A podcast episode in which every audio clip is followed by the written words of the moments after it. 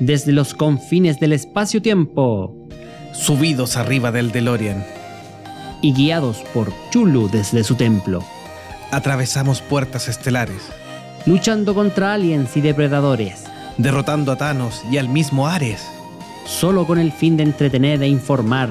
a todos los fanáticos de Midgar. Acomódate en tu Baritech Llama a tus amigos rebeldes. e invítalos a escuchar en tu reproductor favorito. Todos los temas geek que a un buen fanático pudieran interesar. Estás por escuchar el podcast de Monjes fanáticos.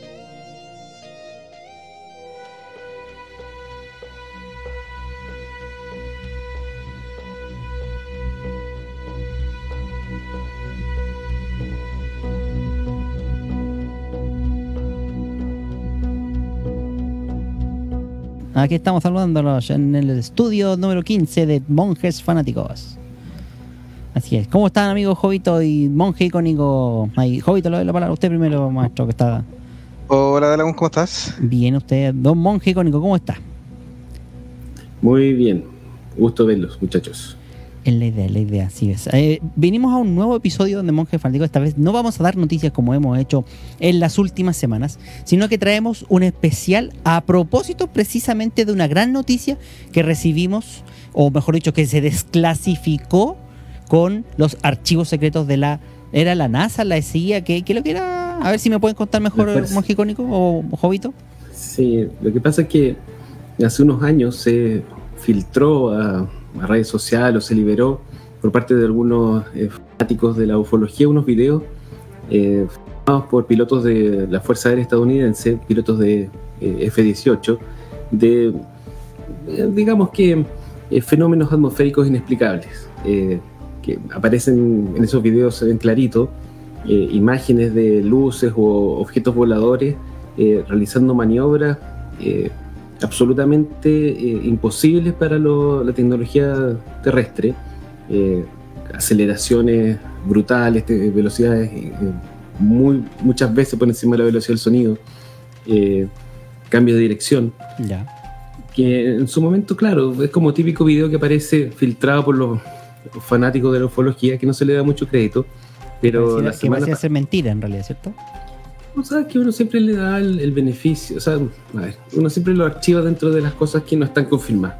El problema es que estos videos esta semana fueron liberados por parte de la Fuerza Aérea como algo real, eh, que realmente lo grabaron ellos, o sea, le están dando el respaldo de que la, la filmación existió, eh, se realizó con las cámaras de luz eh, infrarroja y las cámaras normales de los F-18, que son el, digamos que la- las mejores cámaras para filmar esto, es una, tecnología muy avanzada. Y la explicación que dieron es, no hay explicación. Es un fenómeno atmosférico inexplicable. No sé, no me acuerdo exactamente la, la sigla que usaron. Casi siempre usan el tema de los eh, estos balones eh, o globos meteorológicos o Esa es la, excu- simplemente- la excusa antigua, claro. sí, Sí, pero esta vez, el, bueno, como los videos se habían filtrado hace unos años, se, se supone que las filmaciones son del año 2004 y del año 2015. Son tres videos. ya. Y el año pasado o antepasado, el History Channel, el Sci-Fi, uno de esos eh, eh, canales hizo un programa especial de estos videos y entrevistó a los pilotos. Y lo que decía el piloto era que la, lo que yo les decía antes, pues el, el patrón de movimiento, la aceleración, la velocidad, los cambios de dirección que tenían los- estos objetos inin- eh, no identificados eran absolutamente eh, fuera de los márgenes eh, aceptados para las aeronaves terrestres terrícolas. Ya. O sea, no era un globo meteorológico, era algo que se movía, se movía muy rápido. Eh, unos científicos publicaron un paper haciendo como una estimación de, con las tecnologías que nosotros tenemos eh, en la Tierra para nuestros aviones, cuánta energía se necesitaría para hacer las maniobras que hacían estas naves. Y era, no sé, era como 10 veces la generación eléctrica total de los Estados Unidos en, en un día. El- lo que habían hecho, eh, lo que habría usado una eventual nave terrícola para hacer estas maniobras. O sea, absolutamente Imposible. Imposible, imposible. ¿Ustedes creen que ya llegó el momento que nos están preparando? Para descubrir que realmente están los, los visitantes de otro planeta.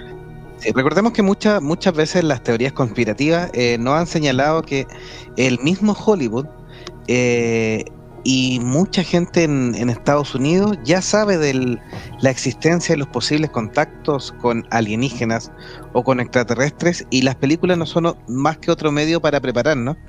Eh, sobre todo en una gama cuando tuvimos varias películas que los contactos eran principalmente positivos y no negativos. Aunque después vino una ola de contactos bien negativos que en realidad no nos prepara más que para otra cosa que es la destrucción de la humanidad. Eh, Pero- inminente, claro. Eh, Jovito, ¿tú no puedes mostrar los videos? Eh, Aprovechando tú, tú, mientras hablamos. tú, tú, tú, tú, tú, si lo vemos el link, déjame verlo, si los podemos los podemos buscar. Son los videos de la estamos buscando. podemos hablar de podemos hablar un poco del tema que nos convoca, que son Las las- películas. los contactos, los encuentros o contactos alienígenas. Claro. Eh, bueno, el, el tema alienígena es súper amplio y tratar de hacer un, un capítulo de podcast de todas las películas de alienígenas es imposible, son cientos, en realidad es un tema súper eh, recurrido del, del cine, yo creo que a todo el mundo no- nos genera cierta fascinación la posibilidad de que exista vida inteligente fuera de nuestro planeta. Así que son cientos de películas y eso sin empezar a contar las series Claro. nosotros decidimos acotar el tema un poco a películas de encuentro alienígena, o sea, el primer contacto, la, la vez que el, el ser humano se encontró por primera vez con este alienígena, no así como otras películas donde el- el- la relación humano-alienígena ya está establecida, como por ejemplo eh, Star Wars, Star Trek, qué sé yo. Ya, ahí están los videos. La tecnología nos acompaña hoy día. Claro. Y no, no hagamos mucha alabanza de eso porque si no, Capaz que se si caiga. no cae hasta el directo después. Así que no, no, ju- no juguemos con nuestra suerte. Sí, de hecho, No, ahí, pero, adelante. pero ahí pueden ver un poquitito lo, el, el video, una de las apreciaciones. Eh, lo, lo importante es que muchas veces cuando hablábamos de las teorías conspirativas o aparecían estos supuestos montajes, eran muchos videos de mala calidad existiendo ya en su minuto cámaras que eran bastante más decentes, como que el video seguía siendo, siempre quedó pegado como entre los años 50 y los años 70, como que el video no había avanzado en avistamientos posteriores. Pero en los que se han revelado ahora eh, es bastante mejor eh, la, la nitidez que tienen, lo hace más real, Sí. porque la- el nivel de cámara actual es mucho mejor, entonces cuando ya nos muestran este nivel de videos más adecuados, te hace sospechar que ya no es tan montaje el tema. O sea, yo encuentro que es refrescante que en este mundo tan informatizado, que todo el mundo tiene cámara y que todo el mundo todo se explica, aparezcan estas cosas que son inexplicables, porque claro, puede ser eh, una alienígena o puede ser algo que no sea alienígena y eso no hace que sea menos interesante porque es igual de inexplicable. Ahora, la, ciencia ha catalogado los tipos de encuentros. Íbamos a conversar un poquitito de cuál es la categoría que tienen los encuentros extraterrestres. Sí, eh, los intentos de clasificar las relaciones, unas eventuales interacciones humano-extraterrestres, se arrastran varias décadas. Esto tuvo su como un fervor o como tuvo su mayor eh, eh, énfasis en la década de los 50 después de la Segunda Guerra Mundial. Y los más interesados en esto de manera seria fueron los estadounidenses, del ejército. Eh, es conocido la, la, la labor del ufólogo estadounidense Joseph Hynek, quien trabajó como asesor científico de la Fuerza Aérea de su país en tres proyectos de gran escala que se eh, realizaron para eh, evaluar el tema. El proyecto es el proyecto SIGN, o, o, Señal, que se realizó entre 1947 y 1949. El segundo, o la continuación de este proyecto, se llamó Grudge, o Rencor, que fue entre 1949 y 1952. Y el tercero, que es el más conocido y que yo creo que a todos los fanáticos les va a sonar un poco, es el proyecto Libro Azul que fue entre 1952 y 1969. Este último proyecto buscaba resolver dos temas, o sea, había dos preguntas que, que ellos se planteaban. Primero, era determinar si los ovni o los objetos voladores no identificados correspondían a una amenaza a la seguridad nacional de los Estados Unidos. Y lo segundo, era analizar científicamente toda la información relativa a los ovni. Al terminar el proyecto, eh, después de haber analizado 16.618 casos, las conclusiones que eh, la comisión o que este proyecto Libro Azul tuvo fueron, uno, ningún ovni reportado, evaluado e investigado por la Fuerza Aérea tuvo jamás señal de amenaza a la seguridad nacional, o sea, jamás de esos 16.000 casos analizados había alguna amenaza de que estos alienígenas presuntos fueran agresivos. Eh, número dos, no hubo evidencia entregada o descubierta por la Fuerza Aérea de que los avistamientos categorizados como no identificados representaran avances tecnológicos o principios fuera del rango de conocimiento científico moderno. O sea, no había ninguna indicación de que hubiera una tecnología más avanzada o que pudiera ser extraterrestre o no. Y la tercera conclusión es, nos halló evidencia que los avistamientos catalogados como no identificados tuvieron un, origen extraterrestre. Bueno, el informe obviamente eh, fue cuestionado porque se desestimaron decenas de casos con testigos y evidencia de alta calidad, porque claro, ellos categorizan todos los casos según la calidad del testigo, o sea, no es lo mismo que lo reporte el caballero que limpia o un borrachito que iba pasando por la calle a que lo reporte un piloto de, fuerza aérea en una, en, una, misión de combate. Y eh, segundo, la evidencia también tiene distintas calidades, o sea, puede ser un, un reporte visual, alguien que lo vio, lo escuchó, o una foto o un video de buena calidad. Entonces, habían decenas de casos que eran de testigos de buena calidad, con eh, evidencia de buena calidad, que no tuvieron explicación y que sin embargo fueron desestimados al momento de hacer las conclusiones del informe y eso ha servido de alimento para decenas de teorías de la conspiración y para todos los fanáticos de los ovnis desde ese entonces hasta la fecha. Bueno, el mismo Heineck después publicaría un libro que se llamó La experiencia ovni, una pregunta científica, bueno, recordemos que, que Heineken es un científico y todo lo que él escribe está bastante bien respaldado en el método científico. Entonces, él reveló el sistema que usaban eh, durante estos tres proyectos para categorizar todos los encuentros cercanos, porque nosotros con los alienígenas o con los encuentros con un, ovni tenemos la posibilidad que sea un encuentro eh, cercano, que son aquellos ocurridos a menos de 150 metros, y los encuentros eh, no cercanos, que son, ellos le llamaban luces nocturnas o luces diurnas, que ocurrían a más de 150 metros. Y dentro de estos que eran cercanos, habían eh, los encuentros cercanos del primer, segundo y tercer tipo, que son las categorías originales que hizo Jaime. No sé si las quieren mencionar ustedes. Dele a dos Sí, yo, sí, las vamos a, a mencionar porque eh, primero antes, antes, de entrar a las categorías em, comentarles sí que el proyecto Libro Azul hay una serie del eh, National Geographic que está que tiene dos temporadas ya y está todavía la están dando y es bastante entretenida y bastante bien hecha. Así que para los que la quieran seguir ahí. El, en las categorías está el encuentro del primer tipo, que es una observación de objetos voladores identificados a no menos de 150 metros. La mayoría de los casos corresponden a este tipo. Es cuando se ve el platillo volador, un artefacto desconocido en el cielo y que tiene normalmente estas luces que aparecen, objetos que aparecen rápido y que además normalmente tienen muchos... Eh, testigo, pero es de ese tipo, es el, el primer encuentro, que se supone que en la primera aproximación es el primer tipo. El segundo tipo es un evento ovni con evidencias físicas adicionales. Y ahí ya el aparato o el objeto volador no identificado genera interferencia electrónica. Hay algunas eh, reacciones animales un poco extrañas.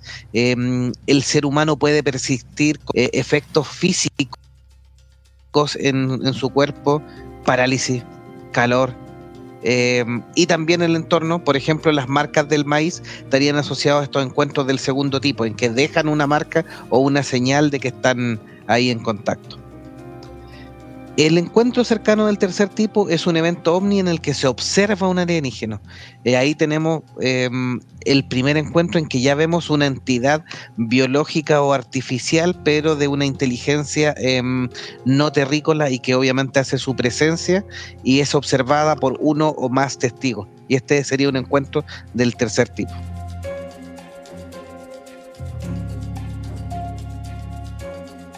Y hay una serie de categorías adicionales que fueron eh, inventadas por otras personas que no necesariamente tienen el mismo rigor científico de Heineck, que son eh, del cuarto al séptimo tipo.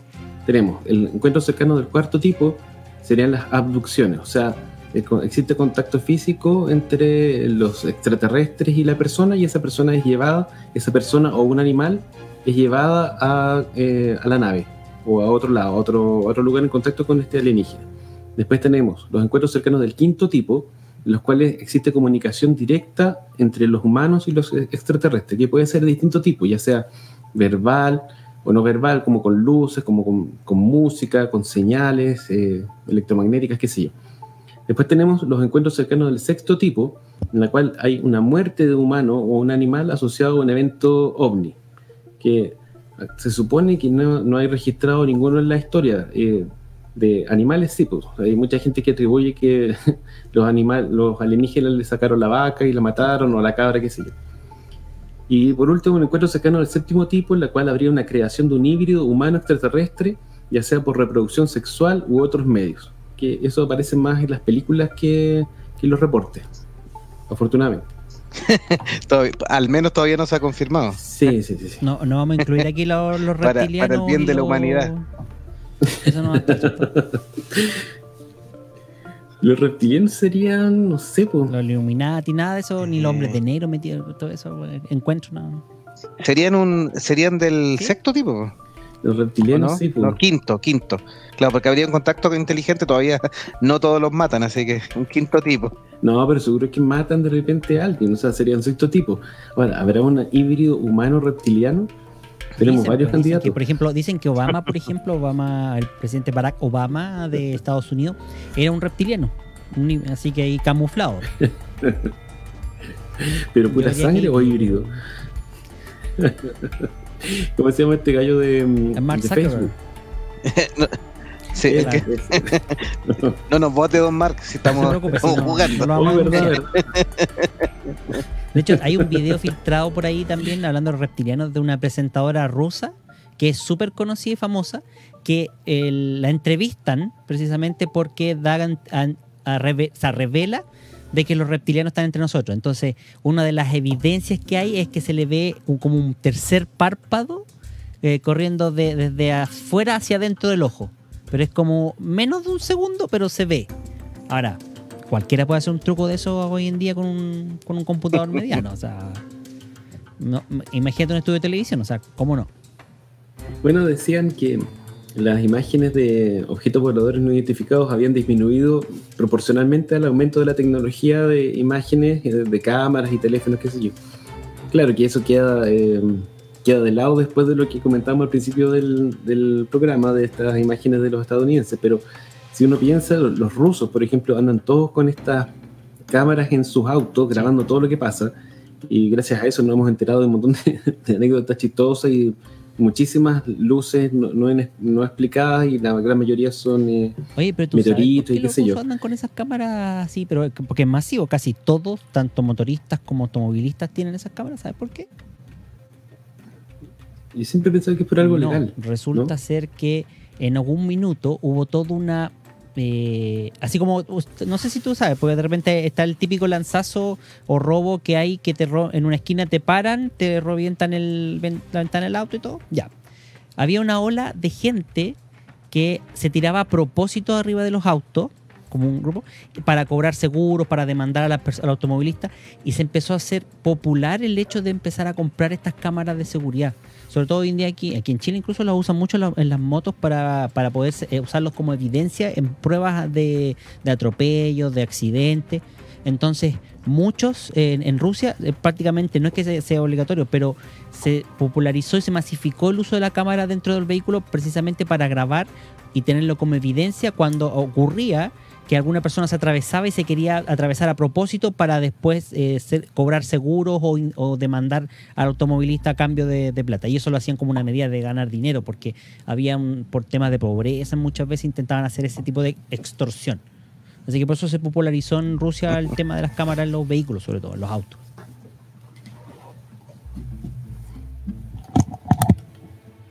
Buen punto, buen punto. Así que bueno, bueno, saludamos al chat a Berenice, que Angulo, que nos dice que estaba desesperada porque no nos encontraba todavía, así que nos tomamos un poquito por los temas técnicos y que incluso llegó a ver el roast de Whatever Tomorrow. Así que eso sí que no sé qué es lo que me pidió. Así que Danielita Fernández también ahí está saludándonos en el chat. Y bueno, eh, Bere nos dice, Obama fue utilizado desde niño para viajar en el tiempo. ¿No se habían escuchado eso, esa teoría? Yo no sabía. Yo sabía que uno de los hijos de, Trump era viajero en el tiempo. ¿Uno de los hijos de Trump? un supuesto cuadro de un, de un niño que es como un príncipe sentado, que no me acuerdo de qué siglo era, y que es igual, igual al hijo menor, al hijo me- menor, no sé si era menor, mayor, no me acuerdo cuál, de Trump, pero cuando era niño, cuando era chico, tenía como 7, 8 años. Y la imagen del cabro chico en 7, 8 años, pero hace 200, 300 años atrás creo que era. Y, lo- y era proclamado como príncipe o rey así, porque andaba con tecnologías muy extrañas. Todo un tema conspirativo así. A, a mí me gusta mucho la teoría de que los ovnis no son de origen extraterrestre, sino que son viajeros en el tiempo. del futuro, Me encuentro muy, entretenido. una posibilidad. Sí. O del pasado. Pero como en el pasado podría... No, podría ser una... Sí, lo que plantea, lo que plantea un poco de interés. La Atlántida, pues de la Ah. ¿Cómo no sabe? Está, pero yo diría que no, yo, yo lo que había escuchado era que alguna vez existía civilizaciones futuras que viajaban hacia atrás como estudiando dónde, dónde habría visto un desarrollo donde podría peligrar la, la historia humana, como que tratando de guiarnos hacia nosotros mismos, como lo que plantea un poquito interestelar en la película. Sí, sí, sí. Bueno, que no se nos olvide que la, la historia de nuestro planeta tiene cientos de millones de años y no sabemos qué es lo que pasó en la gran mayoría de esos años. Hay una serie que salió hace unos años que fue muy poco popular que se llamaba, pero no equivocarme, Terra Nova, en la cual el, el- la, la humanidad había destruido el, el ambiente, estaba el aire era irrespirable, las cosechas ya no, no funcionaban, entonces la solución que ideaban era crear un portal que permitía mandar a la gente hacia el pasado, y los mandaban a la época de los dinosaurios, 50 Ah. millones de años atrás. Sí, sí. ¿Les la, suena? ¿La vieron? me- la encontré A mí me suena, sí, sí, sí. Yo ubico. Yo vi sí. Yo vi un par de capítulos, sí, era re mala en realidad, pero la idea Sí, es súper o sea, buena. es que por eso me llama la atención, porque eso del portal en el tiempo y todo, y como de reconstruir la civilización vi- conviviendo con extraterrestres, que eso históricamente nunca fue, pero claro, era como una hipótesis de, de un- un re- una reescritura de la historia de la Tierra. Oye, ¿les parece si empezamos a Sí, pues, revisar las con la películas? primera película del listado. Don Jovito, le deseo el honor. Eh, voy a, a mo- mostrarles las imágenes ahí para que para que vayan ambientándose. Es, la primera es un clásico, por supuesto, es la invasión de los ladrones de cuerpo, que tiene eh, mm, inspirado muchas otras películas de extraterrestres y de invasiones alienígenas. En esta película, la clásica es la del año 56, teniendo una nueva versión el año 78, donde sale nada menos que Donald Sutherland, Jeff Goldblum y Leonard Nimoy, el señor Spock. Y en el año 93 una nueva de Abel Ferrara y una nueva basada en la historia, porque van teniendo algunos cambios esta, novela original de Jack Finney, eh, con Daniel Craig y Nicole Kidman. En esta, en la versión original en un pueblito de Santa Mira caen esporas espaciales, eh, en las cuales crecen vainas que contienen copias de los residentes del mismo tiempo. Y es- esta, estas esporas obviamente van siendo eh, para reemplazar a los, a los distintos humanos y los humanos salen exactamente iguales, pero ya no tienen tantos sentimientos, sensaciones y empiezan a tener una especie de em, pensamiento en colmena, ya no son tan individuales. Así que aquí estos eh, tipos tienen que arrancar antes de que quede la embarrada. Todo un clásico eh, es una mezcla un poco la abducción en, en el tipo de, de encuentro con los alienígenas y, y el reemplazo de los seres humanos. Una muy buen clásico para, para partir en estas películas de encuentros con alienígenas. Bueno, esto te, te demuestra que si la historia tiene, si la historia es buena, si la idea detrás de la película es buena, tú puedes después tomar esa idea y hacer muchas versiones y cambiarla de ambientación, porque en algunas es en un pueblo, en otras en una ciudad, en otras en una base militar, pero la idea que hay detrás de la película es tan entretenida que tú puedes replicarla. Y es esto de la, de la desconfianza que tú tienes en, en la persona que te reemplazaron, que es igual exactamente a la que tú recordabas, pero que tiene, eh, no tiene sentimiento.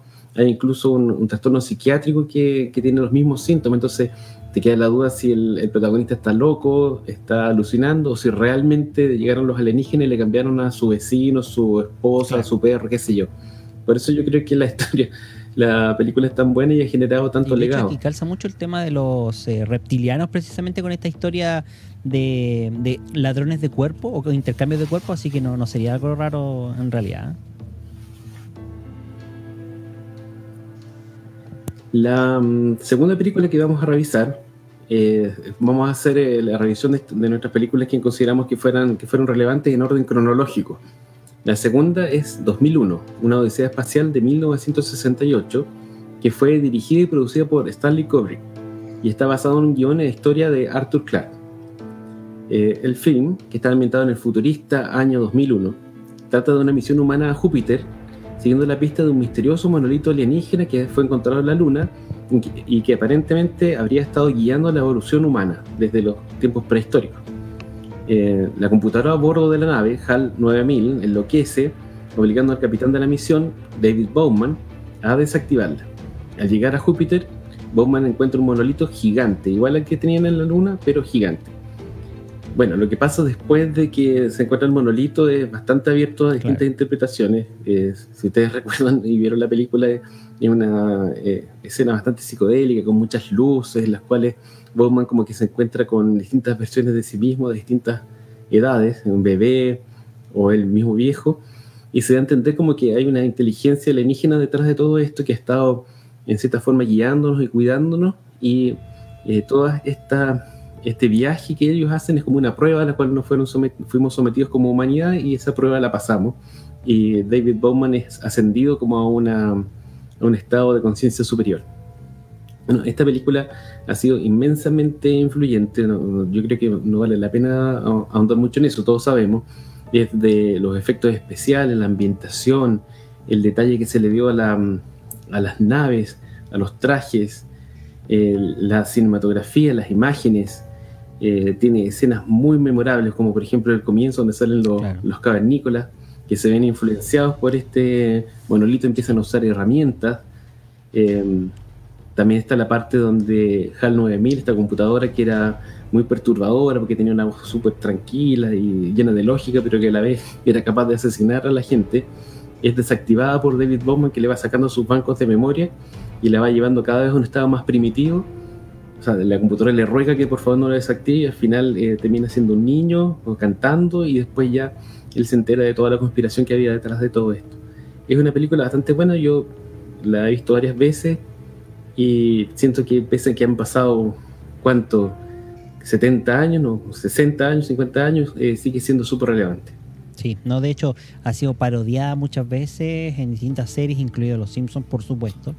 Tiene escenas, como bien dices tú, eh, memorables. Una de ellas, por ejemplo, la utilizó, si no me equivoco, Janet Jackson en un videoclip, eh, que es la de la um, estación espacial esta donde van girando.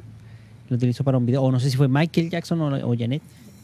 Claro. Michael con Janet, sí, las dos. Los solo Entonces juntos, ha sí. sido eh, ocupa la idea. muy icónica, valga la redundancia. Así que, sí. En esta película, Arthur Clarke es un eh, escritor eh, británico de ciencia ficción y él, después de hacer el guion de la película, hizo el libro. Eh, Yo no, yo me enteré hace poco, yo había leído el libro y después hizo varias continuaciones del libro, 2010, 2043, 2061, que son no tan buenas. Y película hicieron una secuela que es 2010, que yo, yo no sé si ustedes la vieron, eh, bastante más... bastante más sencilla que su antecesora. Es una película de ciencia ficción común y corriente, pero a mí me pareció bastante Sí, entretenida. de hecho, hicieron una remasterización para el homenaje de los 50 años, creo que fue.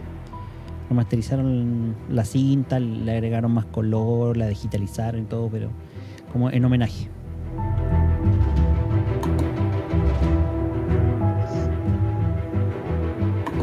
¿Cuál es nuestra siguiente película, señor Delacun?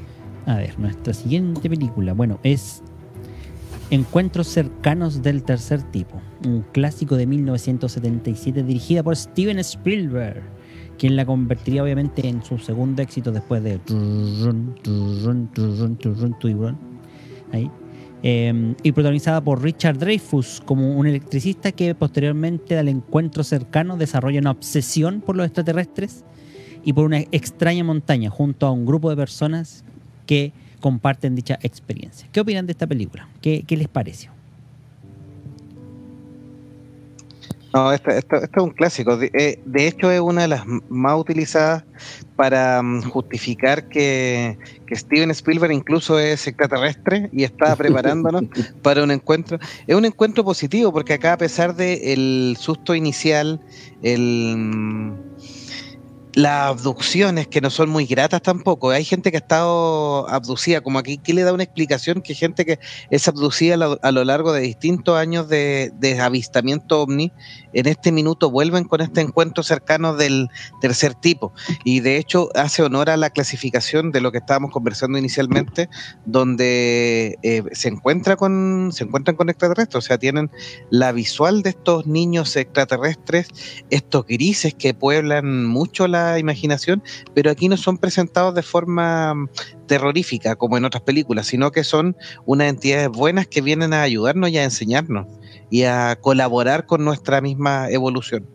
No sé qué opina eh, icónico. Sí, es, eh, es como producto de su época, en la cual era mucho más optimista la visión de, de la humanidad respecto a estos visitantes alienígenas, que eran buenos, que eran benéficos, que nos iban a venir a buscar y ascender. Eh, quizás la película debió haberse llamado Encuentros cercanos de casi todos los tipos, porque es súper buena para eh, dar ejemplos de lo que habíamos señalado antes. Tenemos encuentros cercanos del primer tipo, cuando los, los, protagonistas ven las naves pasar delante de ellos por la carretera, donde le ven con lujo de detalle la nave, las ventanas, las luces, qué sé yo. Eso sería el primer tipo. Después tenemos encuentros cercanos del segundo tipo, cuando el protagonista se le queda, se le echa a perder su auto en, la carretera, no sé si ustedes se acuerdan, que las luces se prenden y se apagan, la radio hace ruido extraño, los perros ladran y la nave se le, se le aparece súper cerca. Después tenemos encuentros cercanos del tercer tipo, donde, bueno, obviamente se ven a los alienígenas dentro de la nave y también se los ve abajo de la nave. Tenemos encuentros cercanos del cuarto tipo, en el cual hay gente que fue abducida por los alienígenas, eh, pilotos de aeronaves, el niñito, etc. Y para, terminar, en un encuentro cercano del quinto tipo, en el cual hay esta comunicación entre los alienígenas y los terrícolas con esta secuencia de sonidos, de música, que es una escena que para mí gusto es sumamente relevante en la historia del cine, que cada vez que la veo como que me da un poco escalofrío. Y, eso, pues, es, es, una película que también ha sido sumamente influyente. Eh, otra cosa que agregar es que para nosotros que fuimos nacidos en los 80, me imagino que tenemos algunos oyentes que son mucho más jóvenes, eh, Spielberg siempre ha sido sinónimo de eh, un gran cineasta y un tipo súper famoso, con todo su legado y su gran cantidad de películas. Pero cuando él quiso hacer Encuentros cercanos al tercer tipo, no era famoso, era un desconocido, era un nuevo. Tenía una película en, en televisión y había hecho Tiburón el año, un par de años antes y casi que hizo encuentros cercanos como un proyecto de, corazón de él, casi con plata de su bolsillo, se consiguió que le ayudaran con los efectos especiales, con los actores, qué sé yo, y los estudios tenían cero fe en que la película le iba a ir bien. La estrenaron unos pocos cines, una cuestión súper reducida, y les fue tan bien, pero tan bien, que tuvieron que estrenarla a nivel mundial y ganaron muchísima plata, que recaudaron casi 300 millones, que en esa época era cualquier cantidad de plata, no es como ahora que estamos acostumbrados a ganancias mucho mayores. Fue nominado a ocho premios Oscar, de los cuales ganó solo uno, que es cinematografía. Y además en 2007 fue escogida para ser preservada la película en la librería del Congreso de los Estados Unidos como un legado de la humanidad. O sea, así de buena es. Sí, no, es memorable esta película, me encuentro cercano. Yo creo que a todos les, les, debió haber provocado alguna cosilla esto de los ovnis que estaban siguiéndolo a, los protagonistas, esto del encuentro. Yo creo que hay un tema de morbo ahí también. Recordemos que en esa época, en 1977, recién como que habían empezado películas, había, o sea, empezaron a ver películas para la masa. La mayoría de las películas hacia atrás eran como más, más eh, artísticas, mucho más creativas desde el punto de vista de, de, que eran eh, eh, eh, dirigidas a público más exquisito, más elevado, por decirlo de alguna forma. Y estas son como más de la masa, más como más eh, digeribles tal vez, pero con cierto, cierto toque de misterio y que las hace entretenidas para mucha gente. Por eso que el tema de los ovnis también es súper, súper interesante para los fanáticos, para muchos fanáticos en general. Así que eso de las luces de colores, claro, es tremendo. Y sobre todo en un cine que no, no, no, siempre destacaba por los efectos especiales, sino que era más por las historias profundas. Y estos efectos especiales muy autóctonos eran, pero bastante efectivos en realidad. Las maquetas son siempre muy buenas. cuando las películas, incluso las películas modernas que usan maquetas, se ven muy bien. Tiene una um, sensación táctil muy superior a lo digital. Sí, sí, es verdad. Así que Y me parece que habían versiones nuevas de esta historia, ¿no? De encuentros cercanos o, o o similares nomás. No, estoy equivocado. Eh, Mm. ¿De encuentro cercano tercer tipo? No, no hay versiones nomás, algunas que home- homenajean esta película, pero no hay más continuaciones, digamos. Bueno, ¿y cuál es la siguiente película ahí que, la- que podemos narrar? Una bastante conocida y que dicen que. ¿Cómo se llama esto? Que tendría reboot en algún momento. Sí. De nuevo. ¿Cierto? Una de 1979, protagonizada por la querida Sigourney Weaver, mejor conocida como Alien, ¿ya? que aquí se tradujo como Alien el octavo pasajero. ¿ya? Eh, una historia, bueno, que como les decía, dirigida por Sir Ridley Scott, que entre otras películas dirigió Blade Runner, Thelma y Louise, Gladiador. Em, bueno, y sigue a la tripulación de la nave famosa Nostromo, quien responde a una señal de emergencia en la luna LV-426, donde entran en contacto con un misterioso huevo alienígena que, eh, se infecta y desarrolla en el interior de la nave. ¿ya? O sea, en el interior de la nave eh, ataca a uno de los tripulantes y lo infecta y desarrolla dentro de sí una criatura asesina eh, de características xenomorfas. Este alienígena va eliminando uno a uno en una trama de suspenso y horror, así con harto gore, eh, a cada uno de los tripulantes de esta nave y por supuesto con la complicidad del androide de la tripulación Hash también. ¿eh? La única excepción que logra salvarse de todo este tema es Ripley, la protagonista, con el gato Jones, ¿ya? Eh, que también lo analizamos en alguna película, en, esta película, el, el gatito Jones, con, en el especial de gatos. ¿sí? Jones, sí, sí. quien Jones, destruye a la te- o sea, Ridley termina destruyendo la Nostromo para poder escapar en, una- en un pequeño pod de emergencia y no sé qué opinan de esta de esta historia y que después tuvo varias partes ¿ah? que intentó como darle vida a, a un universo creando un universo relacionado con, con el alien y que terminó deformándose en una película de golpes y, y, y palizas ¿no?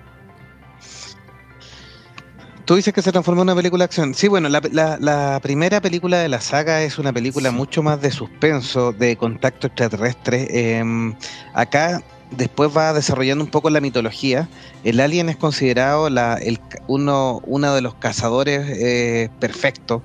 Em, incluso da la origen, si ya lo veamos mezclando con incluso con Prometheus, da, da un poco la idea de que los posibles eh, involucrados en el desarrollo de la vida en la Tierra utilizan a los aliens como experimentos y que se les van de control y terminan eh, también extinguidos por estos, por estos seres que lo utilizan para aniquilar los planetas. Son una especie de, de plaga que sueltan al planeta y que no, no descansa hasta aniquilarlo completamente. Es tremendo. Eh, claro, y al final después, como te digo, cuando ya empecé a hacer películas más de acción, descubrimos que en realidad son simples criaturas para ser cazadas por ser precisamente resistentes y, y mutar, algo así como un virus, en la medida que van colonizando distintos tipos de huéspedes, eh, y que sirven para cacería y presentar mayor desafío a otras eh, razas de, caza- de cazadores alienígenas también. Pero esa parte a mí como que no me gusta. No sé. Pero, pero si no- nos remontamos a cuando salió la película original, eh, era un tema bastante novedoso porque pasamos de los alienígenas benéficos de encuentros cercanos, un par de años después tenemos este alienígena ultra maligno, porque eh, como dice bien Jovito, es una película que es de horror y suspenso más que una película de, de ciencia ficción. Claro, la, la ciencia ficción está detrás, pero lo que, lo que te lleva, lo que te mueve, lo que te asusta, esto es el misterio, lo, lo oscuro, el- lo desconocido. Porque claro, como dice bien Delagun, con el curso de las secuelas se fue transformando en una película de acción.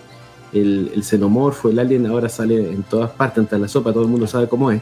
Pero cuando las personas iban a ver al cine esta película en el año 79, nadie tenía idea de lo que se iba a enterar, de lo que se iba a enfrentar. Incluso varios de los actores para algunas escenas eh, no sabían de qué se trataba o lo que es lo que iba a pasar. O sea, en ese sentido Ridley Scott fue bien, fue bien visionario. Ahora, si miramos para atrás, su currículum, claro que tiene unas películas súper malas, pero tiene un montón de clásicos en su currículum. O sea, el tipo eh, ha hecho películas de todas clases y realmente es un gran creador. Yo me sorprendí al saber que tiene 82 años, está súper viejo. capaz que muere un día de estos y en realidad ha sido súper- Claro, amigo, no lo su aporte al cine ha sido tremendo. Así que. Lo otro que iba a decir. Bueno, eso, pues. El, es, esta película es un ejemplo de los encuentros cercanos que nos faltaron con encuentros cercanos del tercer tipo. Tenemos encuentros cercanos del sexto tipo porque hay muchas muertes, o sea, mueren casi todos. Y del Salvo séptimo- Jones, ¿sí? Salvo el gatito y, y la teniente Ripley. Ripley. Y hay encuentros cercanos del séptimo tipo, porque el, el- el xenomorfo, el huevo, al introducirse en el, en el huésped, se supone que se mezcla un poco con el ADN del, del, del ser vivo con el cual está incubando, y eso le da algunas de las características del, claro, del monstruo que va a salir después. Mutando. Sí, las fue- características antropomórficas se las da cuando se mete en el, en el primer eh, huésped. Así que eso después cambia, por ejemplo, en la 3, que el huésped era un perro, si ustedes se acuerdan. Entonces el, el xenomorfo era distinto, era como más ágil, más chiquitito. Igual de malo. Sí, pero bueno. Es lo que hay. Sí. En el, en el año 82, eh, Steven Spielberg vuelve a, mm, a dirigir una nueva película de extraterrestres y sigue con la gama de los extraterrestres. Bueno, aquí también tenemos un contacto de, mm, con un extraterrestre, eh, hay una comunicación, sería el quinto tipo porque hay una comunicación ya con un amigo conocido que tendrá algunas versiones en otros en otros sentidos, pero estamos hablando de ET, el extraterrestre. Así que es protagonizado por un niño llamado Elliot que se encuentra con este misterioso alienígeno que queda abandonado en la Tierra. Y ahí viene la famosa frase de ET go home. ET quiere volver a casa. Y este niño con sus amigos y con una joven Drew Barrymore que hace de papel de la hermana del protagonista, si no me equivoco, em, tiene que ayudarlo a, volver a casa, que lo rescaten, a que lo recojan nuevamente.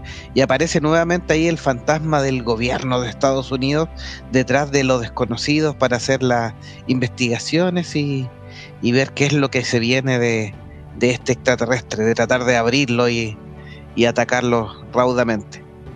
Se estrenó en el año 82 y obviamente fue un éxito gigantesco de taquilla. Eh, Steven Spielberg aquí ya cimienta su éxito como, como director. Empieza también a, a respaldar el tema de que la conspiración de que Spielberg nos está preparando para que en cualquier minuto lleguen los extraterrestres. Así que fue nominada a nueve premios Oscar y ganó cuatro esta película. No sé si ustedes tienen algún dato más de ET. Mira, este, eh, siguiendo con la idea de que las películas de esa época son muy influyentes, eh, como que partió esta, mm, esta locura de, de- de- o esta moda de las películas de alienígenas que son eh, eh, simpáticos y amistosos con los niños. Y hubo muchas películas que copiaron a ET en los años siguientes. Si ustedes se acuerdan, acá en Chile estuvo el- mi amigo Mac, sí, que era horriblemente mala, pero era como la misma historia. Era una copia descarada, mi amigo Mac, pues Sí. cachetón más encima. Así que, lo, lo- lo único que tenía ese, ese Silvía es que, Sí. claro, que inflaba los cachetes, mi amigo Max. Lo otro es que esta película, si tú lo piensas, si hubiera sido estrenada hoy en día con el éxito que tuvo, lo influyente que fue, hubiera ganado todos los Oscars. po. Pero en esa época todavía estaba esto de que las películas de ciencia ficción o de género no ganaban las categorías más importantes. Entonces ganó, fue nominada nueve, pero ganó cuatro, que fueron banda sonora, sonido, edición de sonido y efectos especiales. Pero ninguna para los actores o para el director, para el guion. Bueno, otros tiempos. Oigan, Berenice nos cuenta ¿Qué más acá, Angulo, Veré Angulo, nos cuenta que su mamá vio, tuvo un encuentro cercano del, del tercer tipo o del primero, ahí no, no lo aclara muy bien. Dice que vio luces de colores que no puede identificar con colores que nosotros vemos comúnmente.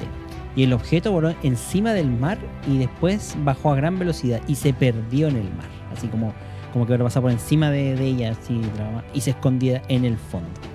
Así que, y bueno, y no tuvo ningún tipo de, de- de extraño trauma, o de repente que algunos dicen que como de algún tipo de desorientación o pérdida así como temporal, que haya perdido como minutos dentro de- del espacio, sino que dice que solamente fue la, la impresión. Siempre lo cuenta la gente que piensa que miente, pero no ganaría nada mintiendo. pues, pues. Así que, porque también obviamente no lucra con el tema, eso- según Bere.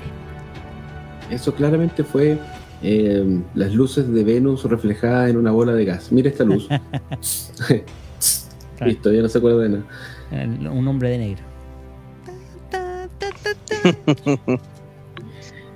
la siguiente película en nuestra lista es del año 1982, o sea, del mismo año que ET. Y si no me equivoco, eh, compartieron mucho tiempo en, o compartieron un tiempo en la cartelera. O sea, imagínense el, contraste, que es La Cosa, de Thing. Dirigida por John Carpenter, que fue famoso, conocido por Halloween, Escape de Nueva York y otras películas de género, eh, también por su música. Eh, la Cosa es un thriller de ciencia ficción y es un remake de la película de 1951 que se llama La Cosa de Otro Mundo y que a su vez están basados ambos en un libro. Fue protagonizado por Kurt Russell como parte de un equipo de investigadores en la Antártida que entra en contacto con la cosa, que es un parásito alienígena capaz de adoptar la forma y reemplazar en forma perfecta cualquier ser vivo. O sea, es parecido a lo que habíamos visto antes los, drones de cuerpo, pero esto era más, más complejo porque no, no le faltaban las emociones, eran exactamente iguales. Sí, con la diferencia que más o menos. Sí. Tal cual. La paranoia entonces se instala en el equipo, quienes empiezan a sospechar unos de otros mientras el, alienígena los va eliminando de a poco. Ha sido comparada con la paranoia de la Guerra Fría, que fue más o menos de la época en la cual salió, eh, con un mensaje de poder destructivo de la desconfianza. Porque claro, tenemos por un lado. El alienígena que era absolutamente violento y muy gore para eliminar a, la gente, pero estaba por otro lado todo el tema de la desconfianza entre las personas que estaban en esta base, donde salen a flote todas sus personalidades conflictivas, eh, violentas, estaban encerrados más encima en la base, en la Antártida, o sea, tan, eh, tan solo. Eh, el aislamiento juega y, un bueno, lo importante en el sentido del miedo por la supervivencia, o sea, tratan de sobrevivir y el hecho de que estén aislados de, otra gente que les pueda prestar ayuda o sacar de ahí aumenta la paranoia del que tiene al lado a ver si te quiere comer o tiene buenas intenciones es una película que sería igual de buena, creo yo, si no tuviera tanta violencia. Eh, como que la violencia, los efectos especiales que son súper buenos, es como que le, le pone un, plus. Porque ya la, parte de la paranoia y todo eso de la desconfianza es super, eh, está súper bien hecho. Eh, ha sido también comparada con la obra de Lovecraft, con esto del temor a lo desconocido, lo indescriptible, lo innombrable, porque en realidad este parásito alienígena, tú si tuvieras que decir cómo es, nadie sabe cómo es, porque como que es una perversión de la, de la materia orgánica en la cual él se, se ha incorporado. Como una versión maligna de ti mismo, por ejemplo. Una cosa así. Sí, sí.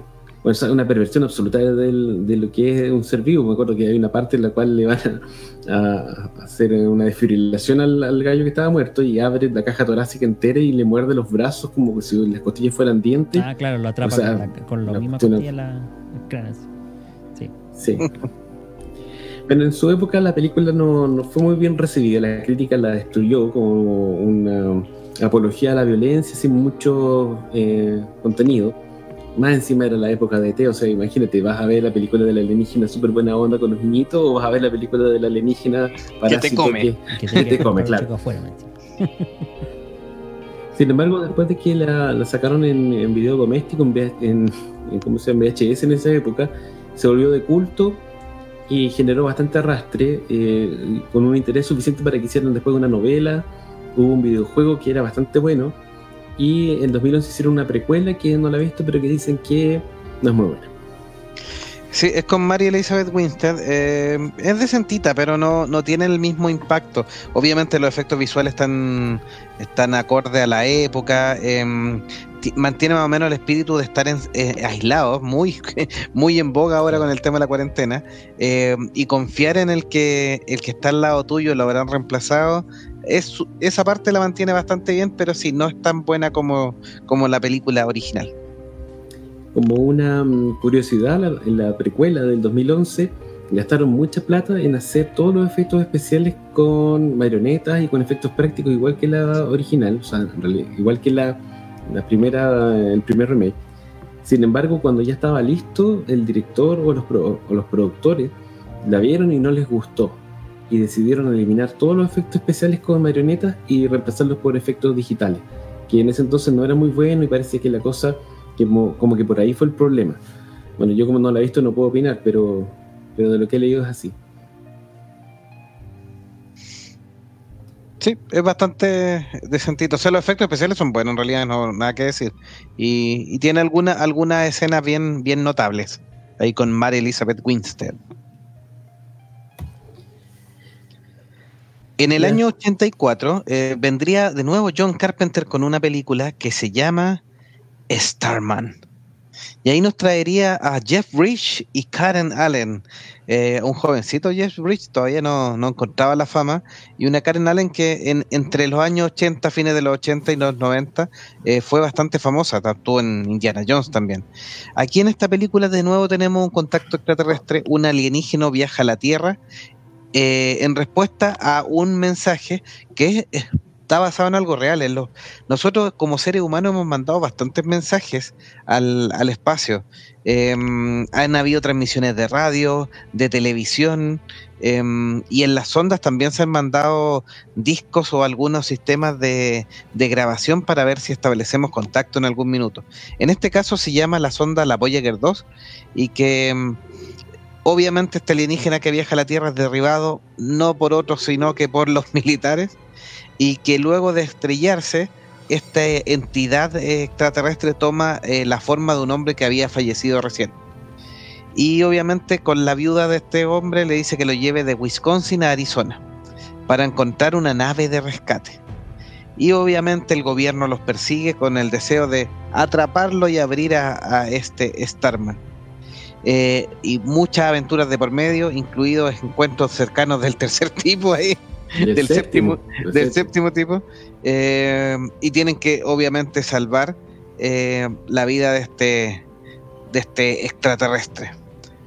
Así que mm, y ahí tenemos el, el séptimo tipo como señala icónico que es que este Starman deja embarazada a la, a la niña. Así que aprovechó su viaje y se, se la dio de picarón Así que una película que tu- obtuvo totalmente el éxito y que incluso le valió a Jess Bridge la nominación al Oscar. No sé si la vieron, esta es un clásico, es bien antigua, pero es un clásico. Sí, yo la vi en tardes de cine. es como eh, una película bien melosa, es como romántica, es como esas típicas películas ochenteras, así como bien light.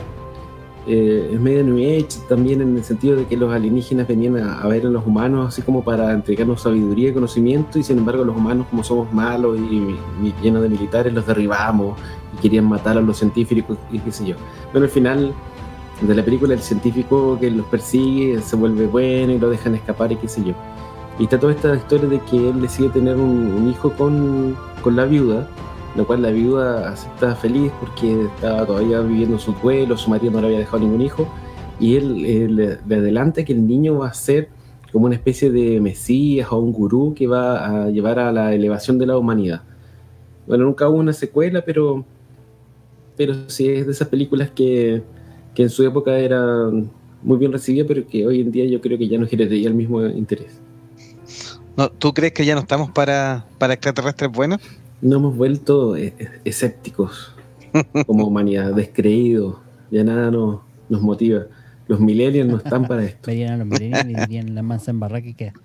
De hecho, Stephen Hawking, Mm. eh, el científico eh, fallecido, él decía que uno de los peores errores que podíamos hacer como humanidad en este minuto, en cómo está la situación, era intentar encontrar vida alienígena, porque de encontrarla lo más seguro es que serían mucho más evolucionados que nosotros, y si nosotros, por ejemplo, somos capaces de hacerle daño a, las especies más... eh, en- o sea, en menores, por ejemplo, otros animales, eh, nuestras mascotas y todo, eh, ¿qué daño nos podrían hacer ellos que son deberían ser mucho más evolucionados que nosotros? O sea, nos verían como simples hormigas o como seres inferiores sin mucho conocimiento. Entonces también existe la posibilidad de que encontrar ese tipo de seres extraterrestres sea nuestra ruina. O sea, asimilar, como este tema de la evolución dice que las especies más avanzadas eh, absorben a las menos eh, eh, desarrolladas. Entonces, nosotros como la menos desarrollada deberíamos tender a desaparecer si ese fuese el caso. Sí, bueno, lo otro es que no sé si ustedes tienen la misma sensación que yo, pero en ese entonces las películas eran mucho más optimistas que hoy en día. Hoy día las películas ya no son muy optimistas, son más bien descreídas y son como más frías y prácticas, pragmáticas. Bueno, producto Sí, de los tiempos hecho, también. De hecho, la mayoría de las películas Sí. buscan más a generar miedo o algún sentimiento de pánico, terror. Y, y claro, o ser de algún tipo de ciencia ficción más barata que, que busca eh, acción y harto efecto especial, chocolate. Más que más que tener un- una enseñanza detrás de- así como de fondo. De hecho, por eso algunas destacan ahí a posterior, pero que son más del género de ciencia ficción que de, de- de extraterrestres como tal. Bueno, la siguiente película de nuestra lista, siguiendo con esta idea del optimismo que hemos perdido como humanidad, es Cocoon, de 1985, que fue dirigida por Ron Howard, que es conocido de nosotros por eh, varias películas, como por ejemplo Apolo 13, Willow, El Código Da Vinci, Solo, entre otras. También es conocido por ser el papá de Bryce Dallas Howard. Y se trata de unos alienígenas del planeta Antarea, que viajan a la Tierra a rescatar a un grupo de sobrevivientes de la colonia que tenían en nuestro planeta, que era la Atlántida. O sea, ellos, eh, según esta película, los Atlántidos eran eh, alienígenas antarianos y que cuando la Atlántida se hundió, algunos de ellos no pudieron escapar y quedaron eh, en el fondo del mar en una animación suspendida envueltos en unos eh, capullos, o cocoons, como le da el nombre a la película. Entonces, estos alienígenas de la misión de rescate, para darle energía a sus eh, congéneres que van a viajar, eh, preparan una piscina con un agua energética, que es descubierta por unos abuelitos del asilo que, eh, Claro. de la casa de al lado. Y estos abuelitos empiezan a pasarse la tapia, a nadar en la piscina, porque descubren que cuando nadan ahí, ellos se sienten Que rejuvenecer. vuelven a ser jóvenes, pero de, de- de sentir, ¿no? no del cuerpo. No, no, si igual curaba las enfermedades, era como una Sí, bien milagrosa. Sí, sí, como que como que los volvía bastante más jóvenes, lo- les devolvía la vitalidad. Sí, No los años, voy- pero sí la que vitalidad, y ahí está la como que enfermedad todo. Les daba más, más vitalidad, como Mm. dices tú. Porque no, no es que los volvía de 21, pero sí. No, no, no, no, no, les daba energía nomás. Sí. Bueno, obviamente estos abuelitos empiezan a abusar de la cuestión, se pasan el dato, al final se meten todos al agua y le quitan la energía a, a la piscina, con lo que ponen en riesgo la sobrevivencia de los capullos. Entonces el, el líder alienígena, que era súper bueno, los perdona, le dice, ya está bien, los perdono. Y de premio les ofrece llevárselos en su nave de vuelta a, a Antarea. Algunos de los abuelitos deciden que sí, otros deciden que no, y deciden- otros deciden morir, unos tenían cáncer. Es como la típica película geriátrica de los años 80, hay varias de esas, po, que eran súper tristes. po. Todos eran viejitos, muchos enfermos, eran viudos, con demencia, qué sé yo. Bueno, algunos se van, otros se quedan. Dale, Yo me imagino, yo me imagino a, Mete- a Meteoro aquí con los, con los viejitos bailando, con los millennials tatitas, bailando ahí en la piscina. ¿Ya sabes lo que diría? Bueno, aprovechamos de mandarle un saludo a, a Meteoro que no está con ¿Sabes, nosotros. sabes lo que diría? Ah, ya voy a andar o voy a ir yo. Bueno, la película fue un éxito de la crítica de la taquilla. Ganó dos premios Oscar a Mejor Actor de Reparto y Efectos Especiales. Eh, tuvo una secuela que fue un fracaso porque dicen que es muy mala. Yo creo que no vi la secuela, vi la original en Tardes de Cine también. Y bueno, también es de estas películas súper positiva y buena onda y qué sé yo. Sí, aquí, aquí, aquí estamos en la, en la gama de que muchas películas, lo que hacía Spielberg, lo que hace Ron Howard con Cocoon, nos prepara para un contacto súper positivo con, con extraterrestres. O sea, em, vienen a ayudarnos, vienen a cooperarnos, no esperan nada a cambio, aceptan incluso la- la- las limitaciones eh, del ser humano, nos perdonan nuestra incompetencia. Entonces, como que el, panorama es muy, muy, muy, muy positivo. Es, mucha gente incluso especulaba que en esos años, que prácticamente en cualquier minuto de los años 80 eh, aterrizaba la nave madre y, o nuestros líderes nos informaban que llevábamos unos cuantos años eh, perteneciendo a la Federación Galáctica. Sí, es como todo un boom que hubo de películas de, de en- encuentros más que de alienígenas como tal. ¿eh? Así que yo creo que eh, sí, fue toda Una una moda, moda que sí, partió con, con ET y, y mi amigo Musk. Pero bueno. Y tenemos otra película también del año 86, que es la que sigue. Es Critters, de, dirigida por Stephen Herrick, que es de Las excelentes aventuras de Billy Ted, ¿ya? Y Los Tres Mosqueteros. Que son, eh, bueno, la película son, eh, trata de criaturas que estaban en prisión y que logran escapar hacia la Tierra. La familia Brown en Kansas no imagina el terror que les traerá el encuentro del sexto tipo. Son esas criaturas que estamos viendo ahí en pantalla y que son adorables, son lindas. Es como un maguachi, no, es como un indio pícaro, pero de dientón. Así. Es como una mezcla de Ferbi. Pokémon, indio pícaro, sí, como raro así. Gato. sí, gato. sí. Sí, como- Sí. sí, es verdad. Y bueno, y así es la película no ¿Qué vamos a hacer? Así es. Eh, de hecho, tienen una secuela esta de los Las- Critters las- 2, ¿ah? que a mi parecer esta como que quería competir un poco con los Gremlins, que también es como de los mismos años. Que los Gremlins tienen otra historia, no tienen nada que ver con extraterrestres, pero como que los, eh, lo- los Critters venían a ser como parte de esa ola de, de- de monitos eh, peluches asesinos. Oye, pero cuenta qué, ¿Qué, pasa. qué pasó con qué? ¿Con el, los Critters? Con la película, pues te fuiste al final, no contaste qué Bueno, pasaba. eh, ya, vamos a contar toda la historia aquí. Al llegar los critters, lo primero que hacen es servirse una vaca, o sea, su buen asadito. Las casas recompensa llegan al pueblo a exterminar a estos seres que se han merendado al novio de April Brown y tienen al resto atrapados en la casa. ¿ven? O sea, asadito y más asadito. ¿eh? Como los primeros que querían hacer a lo- los que están en cuarentena. acá. Luego de explosiones, ataques y muertes, logran exterminar eh, a los critters con la ayuda de Charlie, un mecánico, y ayudan a recobrar la granja Brown. Pero cuando se va, uno de estos huevecillos brilla escondido en el granero. ¿Eh? Así que ahí tenemos secuela segura, la cual fue un desastre. Mm, Nadie pescó. Así que... Pero bueno. Eh, horrible. No sé si. Yo no sé si sería tan buena esta película. Yo la verdad desconozco, no, no la vi. De hecho, tiene una tercera parte de, que también es de acción, eh, pero que se mueve en Los Ángeles eh, esta vez. Y eh, el, el estreno sería en el cine de Leon- Leonardo DiCaprio. No, no, no es que Leonardo DiCaprio. Es como una mezcla. Es como, es como una mezcla de alienígena con el género Sí. slasher. Y es como de bajo presupuesto, pero yo me acuerdo que era Sí, entretenida. puede ser película para el rato. Sí, sí, sí. Sí, no era entretenida los sí. Tiene es una saga. En la tercera película, Leonardo DiCaprio es una de las primeras Claro. películas que filma. De hecho, aquí, aquí debuta, debuta en el cine Leonardo DiCaprio, así que en toda la saga, y tiene cuatro pues partes en los así que piratas espaciales. Sí, con piratas espaciales, así que, y más encima aquí hay que defenderlos porque los pobres Critters además están en peligro de extinción, entonces ahora no los quieren eliminar. Pero tiene algo de, de Alien al respecto. Oye, ¿no? salud. Que es como usando esa cuestión del huevito, No, y se, se viene expande. una- se viene un remake ahora. Eh, están preparando, sí. Eh, de hecho, mucho, muchos de la preparación de los critters em, tenía que ver con, con historia, lo hicieron un poquito más, em, más amigable al principio y, y después lo, lo empezaron a cambiar.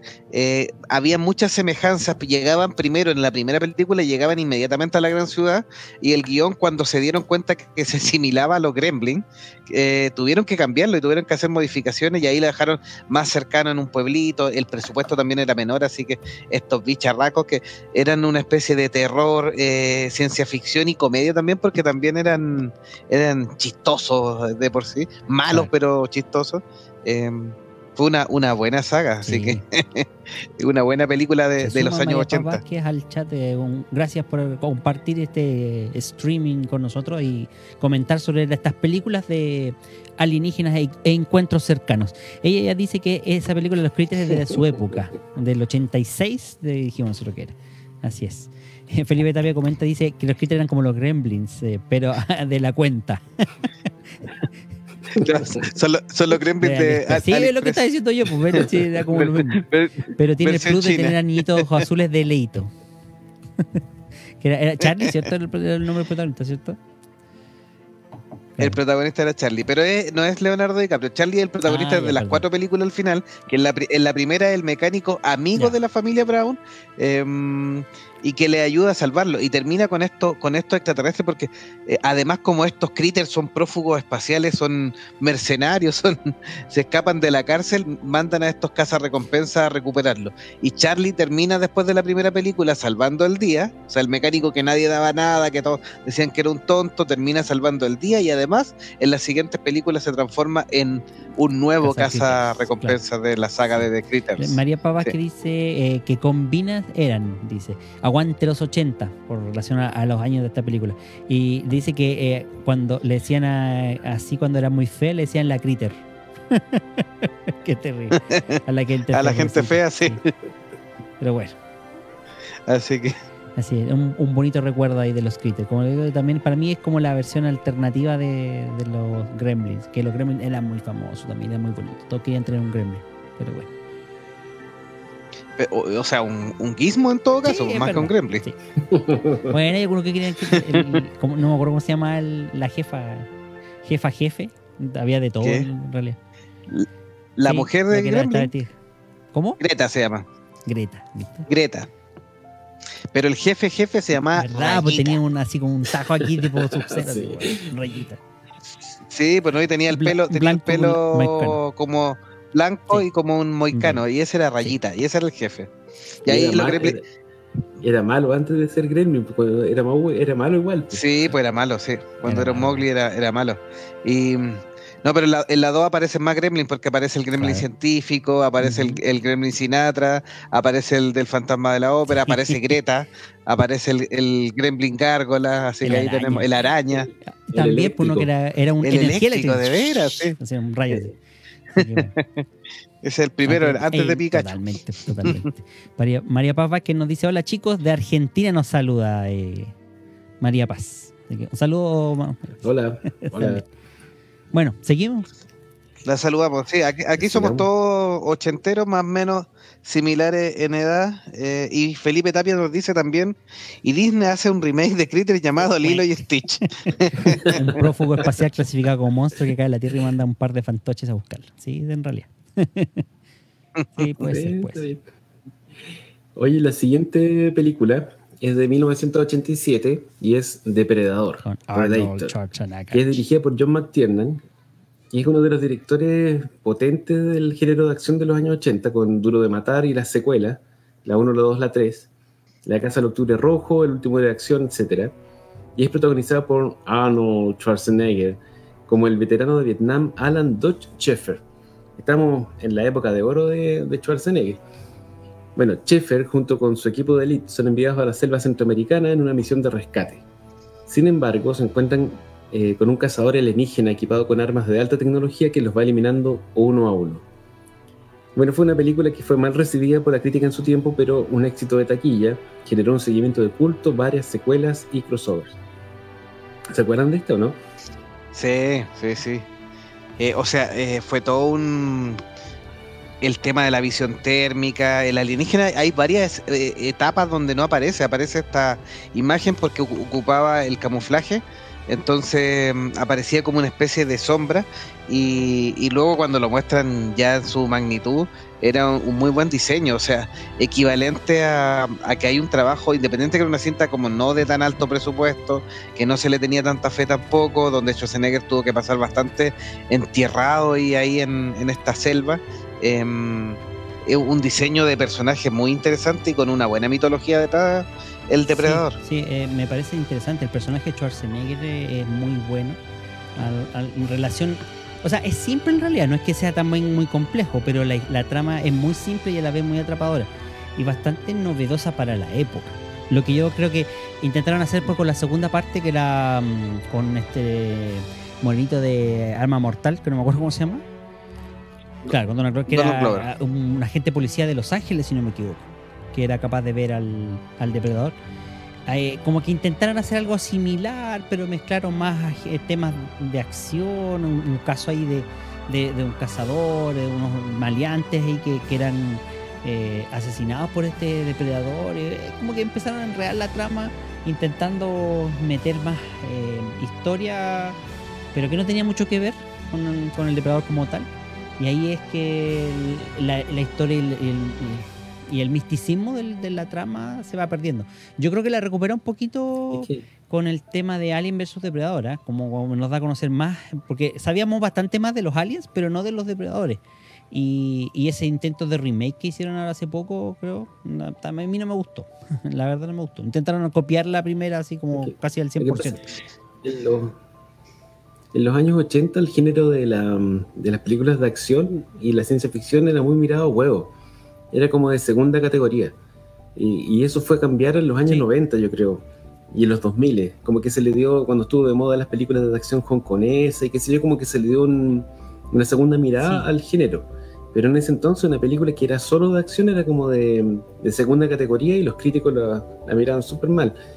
Eh, pero es una película, como dice The Lagoon, que si tú rescatas la esencia que tiene, equipo de elite de soldados de Estados Unidos en la selva versus cazador alienígena con toda la tecnología, es una súper buena premisa para hacer una película de acción. Y si más encima, tienes a un cineasta como, como John McTiernan, que tiene mucho oficio de las películas de acción, con un buen equipo. Se abusa del efecto.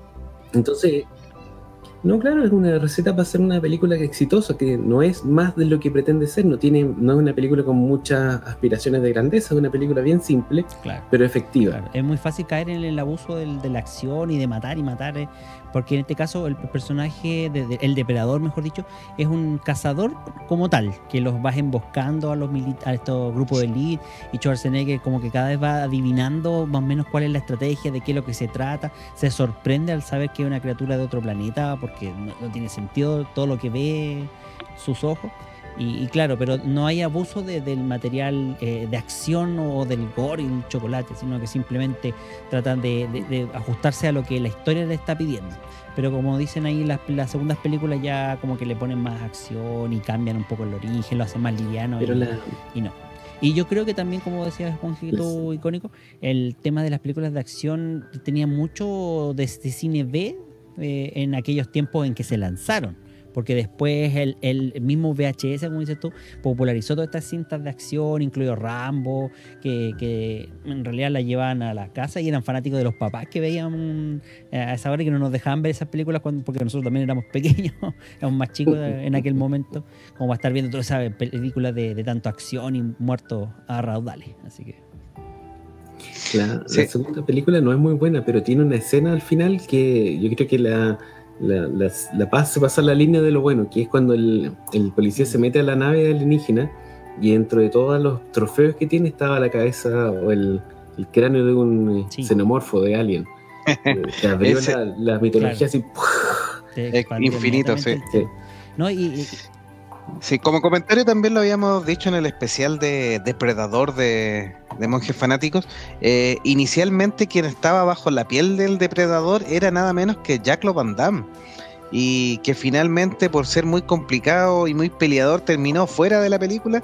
Y porque además quería, él quería figurar como personaje y como no era tan famoso, le había enchantado el traje encima, se quejó todo el tiempo, em, dicen que además estaba metido en, la droga y en el alcohol, entonces al final terminó fuera de la película. Sí, es verdad. Así que, bueno. encima que no era, no tenía la, fisicalidad, el el, aspecto físico necesario para eh, dar lo que, el mensaje que ellos querían, que era eh, que fuera imponente. Entonces al final el actor que consiguieron mide como dos metros y tanto. Más las prótesis lo hace ver más grande todavía. Schwarzenegger es alto, pues sí mide un metro noventa más o menos, así que no, no debe ser poco. Sí, más o menos. Lo otro que decían es, eh, bueno, tiene otro, otra cosa que nuevamente hoy en día nos parece de lo más normal, pero en ese entonces esta escena de la, del camuflaje óptico eh, era un efecto práctico que ellos hicieron con eh, un traje verde, qué sé yo, con efectos de lentes, pero es muy efectivo porque se veía realmente como que fuera transparente y generaba esta sensación de angustia porque tú veías que los soldados estaban en la selva y venía este depredador a acosarlos y tú como en el cine veías que era transparente, ellos no lo veían. Es súper bueno, súper bueno el efecto. Sí. No, sí, el hecho de que sea invisible ayuda harto así, a hacerlo. Así que bueno, eh, María Paz nos decía que buena peli Depredador. Le gusta que hablemos de películas de, aquella época, de, de, nuestra época también, como decía Monje Conin. Y Felipe Tapia nos dice que ayer se la repitió, dice, es una joya, eh, es una one line movie, así que sangra, si puedes, muere. Así que, qué groso. Si sangra, puede morir. esas líneas así, súper clásicas, sí. Bueno, y bueno, también nos apoya María Paz con el tema de que Depredador 2 no era, no era muy buena la película en realidad, sí sabemos eso. Y bueno, una de las gracias que tiene lo explica Felipe Tapia, Depredador nunca explica nada, solo saca el, conclusiones y eso es genial porque es algo liviano. Pero solo eh, con eso crea una mitología tan buena que el final de la 2 uno queda, ah, CTM. De esas películas que no te lo explican todo, te siembran algunos detallitos clave y tú completas Sí. la oración en tu cabeza y te imaginas todo y eso le da De hecho, todo el de gustito. hecho, es súper buena justamente lo que mencioné el del final de la segunda película, porque además del xenomorfo, cuando logra vencer un poco eh, eh, al rival que lo está siguiendo y, en- y los predadores como que dan a entender de que el personaje de Daniel Glover era eh, estaba a su altura, como que lo condecoran y le, le hacen la marca, así como de que este personaje es intocable y lo ponen a cierta altura. Y ahí ves esa mitología que muestran ahí también es como muy representativa de lo que vendría en futuras películas, que es parte de, de, de lo cómo los depredadores nos ven a nosotros como criaturas inferiores. ¿sí? Bueno, Schwarzenegger en esa época era el pic de su fama y en realidad él nunca fue más que un actor de películas de, como dice Felipe Tapia, de. One Liner Movie. O sea, él siempre decía la, la- la frase, pero la decía súper bien. Y dicen que era muy profesional para trabajar, que era muy dedicado, que estudiaba bien los guiones, que le ponía todo el, el pino para que la película saliera bien. Y que eso como que los que trabajaban con él, los productores y los otros actores lo agradecían mucho. Nunca fue divo. Nunca, nunca se creyó mucho el cuento, lo hacía seriamente como debía ser. Además que el hecho de ser austriaco, el hecho de estar muy prejuzgado por el tema del fisicoculturismo con el que venía de antes. Eh, de hecho, yo recomiendo un podcast siempre que se llama Demasiado Cine, que ellos tienen una saga de todo lo que es la vida y la cinematografía de Arnold Schwarzenegger. Por si aprovechando ahí a María Paz, que es de Argentina también, ese podcast es argentino. Y de- ellos tienen toda una recopilación de, de, como te digo, de, la carrera de Arnold Schwarzenegger.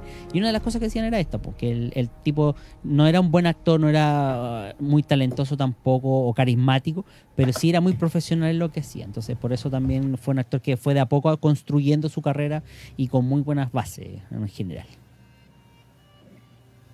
¿Cuál es la siguiente película que tenemos para nuestros amigos? Y que quizás sea la última para ir redondeando esta primera parte de este especial. Sí, va- vamos a terminar en los años 80 para que mm, terminemos con, matemos todos. Nos quedan dos películas de los años 80 para que terminemos el concepto de alienígenas, encuentros con alienígenas en el cine. Eh, hasta ahora tenemos bastantes encuentros mixtos. O tenemos los alienígenas buenos o los muy malos. Los siguientes personajes eh, son alienígenas donde nos tratan de buscar un poco la comedia. Y qué mejor comedia que mezclarlo con payasos. Y es el gran clásico que en su minuto no le fue bien en la taquilla, pero en las cintas, en, lo que era el blockbuster, eh, el VHS después en, en, en el arriendo, fue agarrando vuelito y se transformó en una verdadera película de culto, que incluso a la fecha han habido muchas intenciones de, de, de reflotarla, hacer un remake o una secuela, pero finalmente hay muchos que han dicho que esta película llegar al nivel de culto es muy delicado porque un poquito más allá y sería una mala película y un poquito más acá sería una película excesiva. Entonces llegar a ese punto es bien complicado, ese punto medio ahí eh, de los payasos asesinos del espacio exterior. Dirigida por Stephen Chio- Chiodo. eh, este es un tipo de encuentro del sexto tipo, donde también puede ser terrorífico y, ¿por qué no?, divertido. Y qué mejor que ponerle payasos Qué más divertido que morir eh, Así que- de maneras graciosas. ¿Cierto? Eh, sí, sí, sí, por supuesto. Este, Payasos, este- para mí los payasos no son sinónimos de diversión. Tampoco son chistosos. ¿No son chistosos? No, ¿Y alienígenas? peor. Pero esta película que se volvió un clásico, incluso estos tipos de payasos o este diseño de personajes que está bastante bien logrado, se ha transformado en un clásico de los Sí, disfraces de Halloween también. Así que sí, o cuando se reflotó en este en internet estos pranks para asustar Ah, a la claro. gente con payasos, muchos de los disfraces de estos payasos eh, psicóticos y psicópatas están sacados de acá de payasos asesinos del espacio exterior. Eh, ¿De qué trama, de, de qué gira la trama? Es un grupo de extraterrestres, obviamente, con apariencia de payaso, que es llamativo, que cae al pueblo. La nave espacial no tiene otra forma que una carpa de circo. Así que muy acorde ahí al tema. Y esta carpa de circo luminosa que camufla nuestra nave espacial de estos payasos, eh, eh, aterriza en un pueblo chico y obviamente empiezan los ataques donde estos payasos empiezan a capturar y asesinar personas, atacando al pueblo por supuesto. Y eh, muy acorde al tema de los payasos, los van llenando en, en algodones de azúcar, los van envolviendo para después con una pajilla enterrarlo en el algodón de azúcar y absorber el Qué cuerpo horrible. humano, así que ahí se iban alimentando. Eh, lo otro divertido de esta película es que las formas de matar va mezclando, es una- un tema un poquito gore, bien de terror, con formas bien llamativas de estos extraterrestres, o sea, utilizan sombras de animales. eh, para atacar a la gente. Así que hay una sombra, hay una, una escena clásica donde hacen la sombra de un tiranosaurio Rex que mata a una persona en la pura sombra. Em, hacen perritos con estos globitos largos y estos perritos obviamente también atacan eh, pistolas de palomitas de maíz, pistolas de rayos láser que son como juguetes, así que es toda una cinta de culto y que tiene varios elementos ahí interesantes de los payasos asesinos del espacio exterior. Y obviamente que los jovencitos del pueblo tienen que tratar de salvar el día y, y cómo se llama, y salvar al pueblo. Les doy el... ¿Sí? Esta película yo no la vi. Los ¿No? alienígenas eran realmente así, no es que se hayan disfrazado de payaso. No, eran así. Es, como especie- es parecida a Ita, dentro de lo que es como el, grandes rasgos, se parece un poco a Ita. Pero con la diferencia, como dicen ustedes, que en vez de ser un ente cósmico, es un, son unos extraterrestres de aspecto paya- payasesco. ¿no? Sí, su, su nave es un es una Un gran carpa, como hemos podido apreciar. Y, mm, y tienen un punto débil, sí. Quieren saber el punto débil para que estén preparados ante una invasión de payasos asesinos, porque si todos estos videos que se han liberado no, no nos llevan a otra que, que nos invadan payasos asesinos, Ah, yo te iba a decir, La los nariz. pies, los pies largos, así, de pisar, dar un pisotón. Así que, no, la nariz. La nariz era. Había que hacerle estallar la nariz, ese era el punto débil que tenían estos payasos. Así Un que. Pañuelo desechable. No, con- una, una, una cinta bien de culto y, y bien de. eh, los efectos no son tan malos, pero para la época eh, funcionaban bastante bien, así que eran, eran graciosos. Una cinta que ya tiene 30 años y, y todavía está bien vigente. Felipe Tapia está pidiendo que haga la versión It versus los guayos divertidos del espacio. Del espacio. El combate ca- cósmico. La, Así que estuvo, en, la, eh, estuvo en, en- en los servicios de streaming, pero lamentablemente no, ya en este minuto no está, así que, pero la pueden encontrar porque como una película antigua del año 88 eh, aparece ahí de repente en, en, en YouTube o en algunas páginas para descarga de fácil acceso. Totalmente recomendable, una película entretenida eh, donde podemos escapar de los payasos. Bueno, ¿y cuál es la- nuestra última película? La- eso, la última película que vamos a ver hoy día es del año 89 y se llama The Abyss, que acá en, en Chile se conoció como El secreto del abismo. Es de James Cameron, no sé si les suena. Aliens, Avatar. Terminator, Titanic, No. Avatar. Es relativamente conocido el cabrón. desconocido. Bueno, se trata de un submarino nuclear de los Estados Unidos que sufre un accidente tras entrar en contacto con un objeto desconocido y se hunde cerca de la fosa de las Caimán. O sea, aquí es un objeto navegador no identificado, no un objeto volador. Un grupo de SEAL, junto con los operadores de una plataforma petrolífera, son eh, reclutados para acudir al rescate. Dentro de estos se incluyen actores conocidos como Ed Harris, María Elizabeth Mastrantonio, eh, que estaban jovencitos. Bueno, obviamente todo esto es más de lo que aparenta y en la fosa lo que ha- habitan son unos alienígenas. ¿ya? Eh, al final eh, sufre un montón de desperfectos y para poder resolver las cosas el personaje de Ed Harris se mete a la fosa en una escena bastante eh, recordada, no sé si ustedes la vieron, que se mete como en un traje de astronauta y lo llenan con oxígeno líquido y él mandaba mensajitos con, eh, Claro. con un teclado. Bueno, y llega al fondo de la fosa y descubre una ciudad entera de alienígenas que era una, como una nave nodriza que los rescatan a todos y qué sé yo. Eh, es como lo que decían ustedes, la alternancia de películas de alienígenas buenos y alienígenas malos. Esta era la película de alienígenas buenos. Bueno, Eh, fue muy conocida porque, aparte de ser entretenida, tenía unos efectos especiales que para la época eran revolucionarios. Me acuerdo que había una escena en la cual los alienígenas mueven una masa de, de agua hacia el interior del, del submarino donde ellos estaban, con forma de tentáculo, que en ese entonces era asombroso como lo habían logrado. y, y que se veía bastante bien y todavía se ve bastante bien. Sí, eso es verdad. Eh, interesante esa postura ahí del, del abismo, como es que vamos metiéndonos en, en algo que primero intentan averiguar qué es lo que es y al final, claro, cuando, como dices tú, cuando se entran, eh, eh, ingresan a ese abismo, empiezan a descubrir la verdad de- detrás del fondo. Me recuerda a otra película, pero que es similar, no igual, donde hay un objeto redondo que también encuentran en, en un submarino. Bueno, bueno, no, no es parecido. Sí, ese se llama Esa, sí. Esfera. Es de Sí. es con Dustin Hoffman y Sharon Stone. Es más, Pero es no más sé nueva. de qué año es, pero eh, Sí, es más nueva, es como de claro, los pero tres los cuartos 90. de la película es como igual. Podríamos incorporarla en la segunda parte del. Podríamos agregarla en la segunda parte del, del podcast. No me, no me acuerdo eso, eso, eh, eso sí como termina. Sí, yo me acuerdo de haberla visto, pero, tampoco me acuerdo del final este final terrible, porque no, la esfera no es buena. Eso es lo único que sé. Sí.